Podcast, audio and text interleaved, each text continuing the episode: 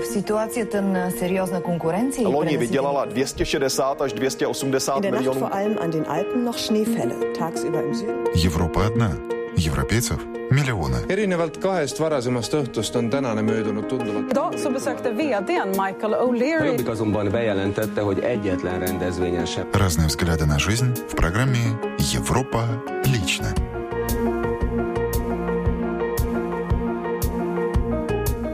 В эфире программа «Европа лично». С вами я, ее ведущая Яна Ермакова. Сегодня совместно с коллегами русских радиостанций Европы мы расскажем о том, как живут европейцы.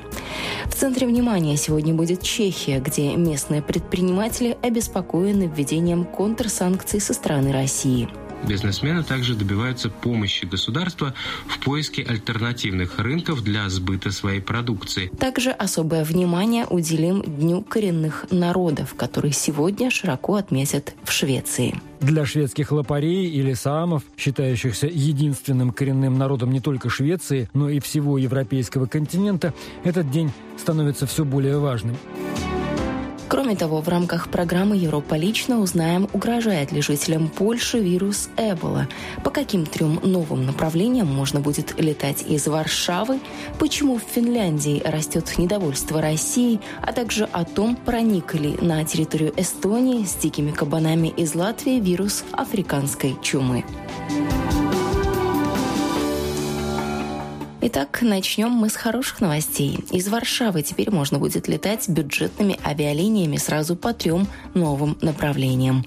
Любителям путешествий уже можно собирать чемоданы и продумывать маршрут. Турин, Верона, Мальта и Лиссабон. Это новые направления, которые намерены обслуживать бюджетные авиалинии Wizz Air из Варшавского аэропорта имени Шопена. Всего в будущем 2015 году появится 8 новых авианаправлений. По мнению директора по продажам лоукоста Гирги Абрана, пассажиров особенно должен обрадовать рейс из Варшавы в Португалию. На данный момент нет дешевых авиационных соединений между Варшавой и Лиссабоном, а любители путешествовать многократно обращались с просьбой открыть именно это направление. Мы рады сообщить, что появятся рейсы в Лиссабон. Компания ранее не осуществляла рейсы в этом направлении. Это будет наше сотое соединение из Варшавы. К европейским туристам, выезжающим из стран, подверженным распространению вируса Эбола, сейчас повышенное внимание со стороны эпидемслужб всех европейских государств.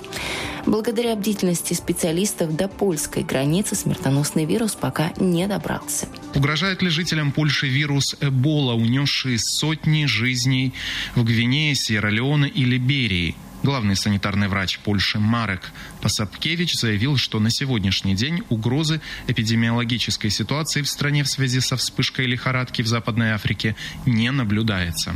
Однако, во избежание возможности распространения этого опасного вируса, туристам, возвратившимся из африканских поездок, рекомендуется обратиться к врачу при появлении первых симптомов.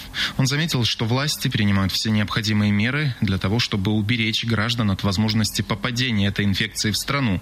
В частности, усилен санитарный контроль трансграничного трафика. Всемирная организация здравоохранения предостерегает, что это наиболее опасная смертельная вспышка заболевания со времени открытия вируса в 1976 году. Спасибо нашим польским коллегам. И сейчас отправляемся в Чехию. Чешские предприниматели обеспокоены поиском альтернативных рынков сбыта и возлагают большие надежды на поддержку государства в этом вопросе. Чешские предприниматели, которые в пятницу обсуждали в парламенте взаимные санкции России и Евросоюза, просят создать кризисный штаб, в который бы вошли премьер, министры и представители предпринимательских кругов. Штаб должен следить за развитием ситуации вокруг санкций.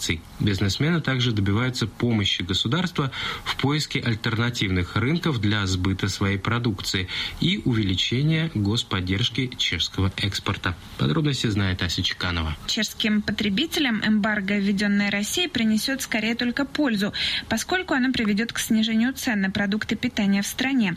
А вот чешским бизнесменам не до смеха. Ян Гамачек, спикер Нижней палаты чешского парламента, в пятницу пригласил на переговоры переговоры представителей предпринимателей и торговых союзов и палат Чехии.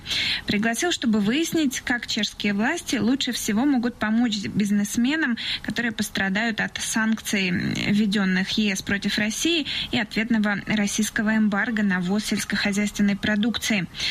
Президент Союза промышленности и транспорта Чехии Ярослав Ганак который принял участие в обсуждении, заявил, что самая сложная ситуация сложится из-за санкций в чешском машиностроении и автомобильной промышленности.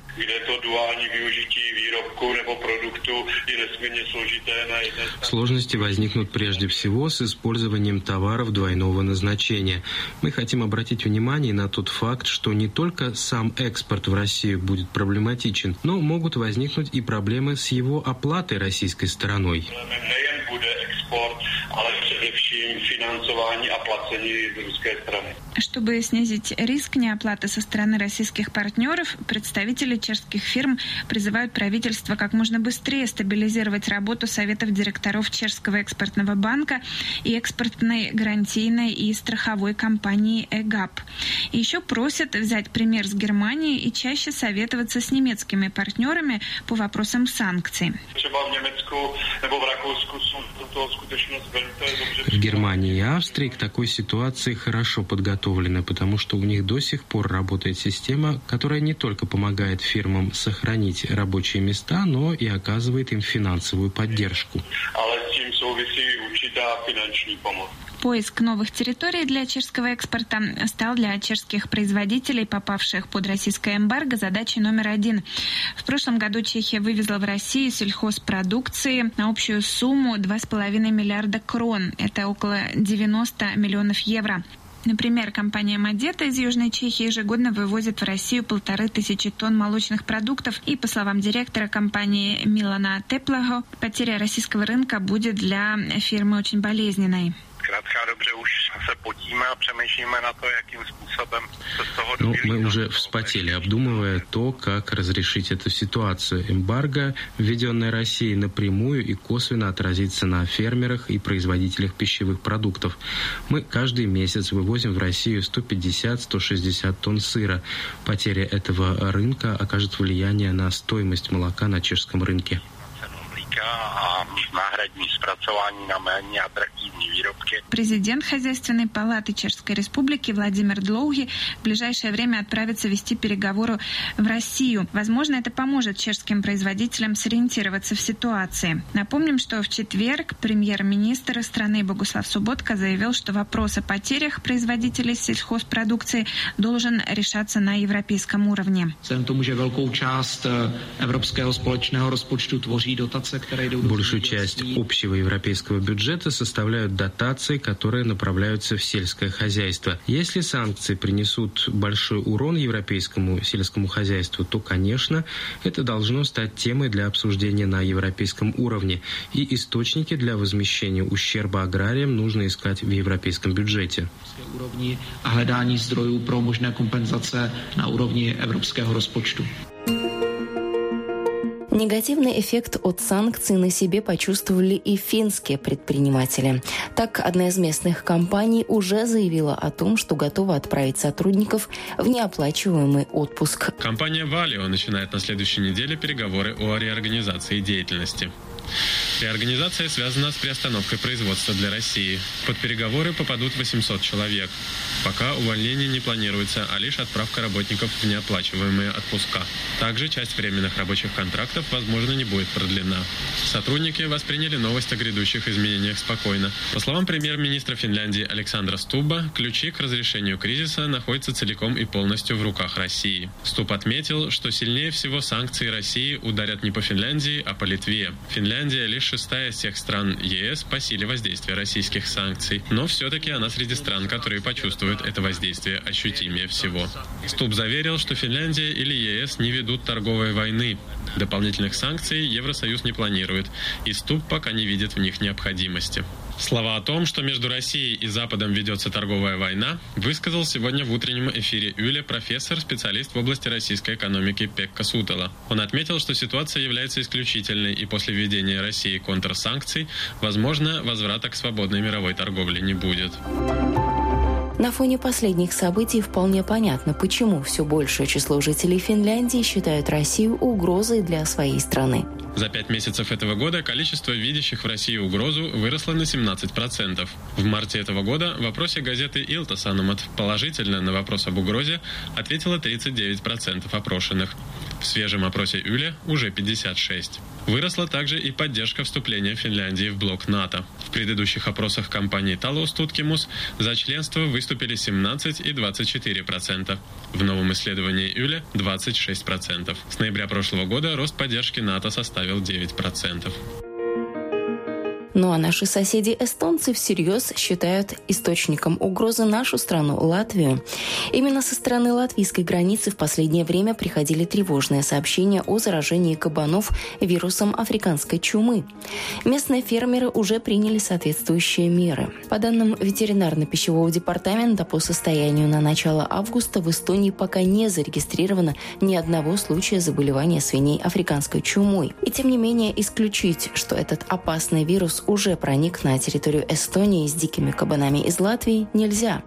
Тему продолжит корреспондент русской службы эстонского радио. Чтобы исключить или по возможности предотвратить распространение опасного для свиней заболевания африканской чумы в Эстонии, предпринимается ряд мер. В Волгском уезде составляют списки всех свиноводов и ферм. В других уездах Эстонии предупреждены ветврачи и специалисты животноводческих ферм. Ветеринарно-пищевой департамент делится сведениями о заболевании и мерах осторожности как через сайт на домашней странице ведомства, так и по инфотелефону телефону и предлагает обращаться со всеми вопросами. В течение июля в Латвии, Литве и Польше уже зафиксированы несколько случаев заражения свиней африканской чумой. Эстонии в этом смысле пока повезло, но исключить, что вирус обошел хозяйство, нельзя. Министр сельского хозяйства Ивари Падар. Можно сказать, что болезнь у нашей границы. У нас в Эстонии фактов нет, но очень вероятно, что эти лесные кабаны, что они э, и сейчас в эстонских лесах уже двигают. Генеральный директор ветеринарно-пищевого департамента Аго Пертель. Но, к сожалению, последний очаг, это уже полтора недели назад. В Латвии это где-то 20 километров от эстонской границы. Аго Пертель подчеркивает, что другие виды животных вирусом свиней не заражаются. Не нужно бояться заражения вирусом африканской чумы и людям. Людям это совсем не опасен. И, конечно, свинину можно кушать.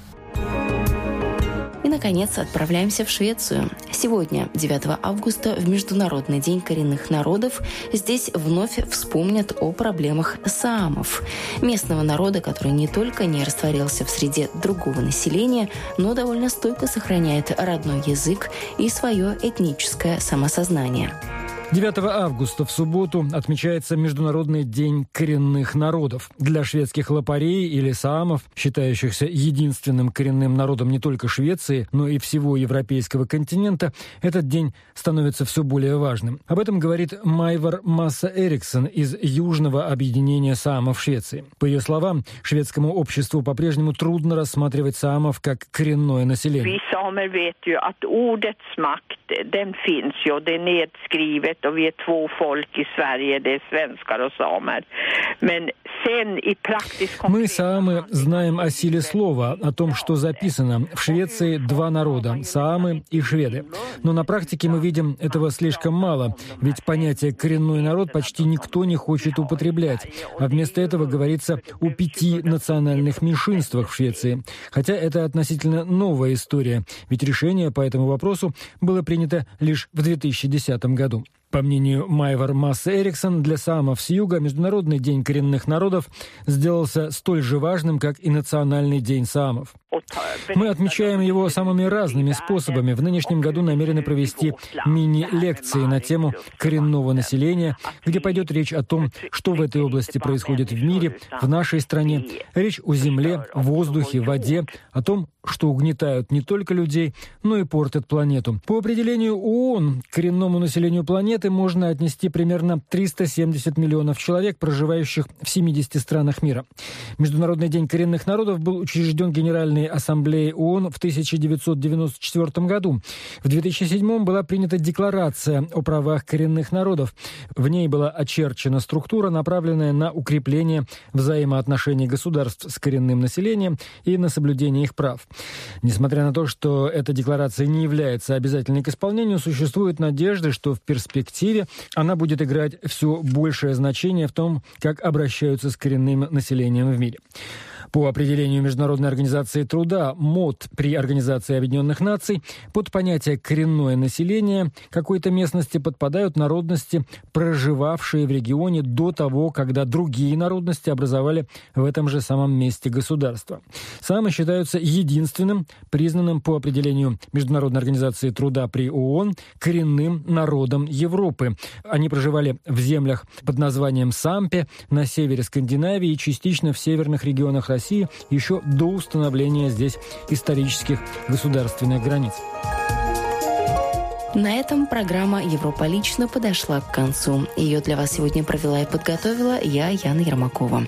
В программе были использованы материалы наших коллег русских радиостанций Швеции, Польши, Чехии, Финляндии и Эстонии. До новых встреч ровно через неделю.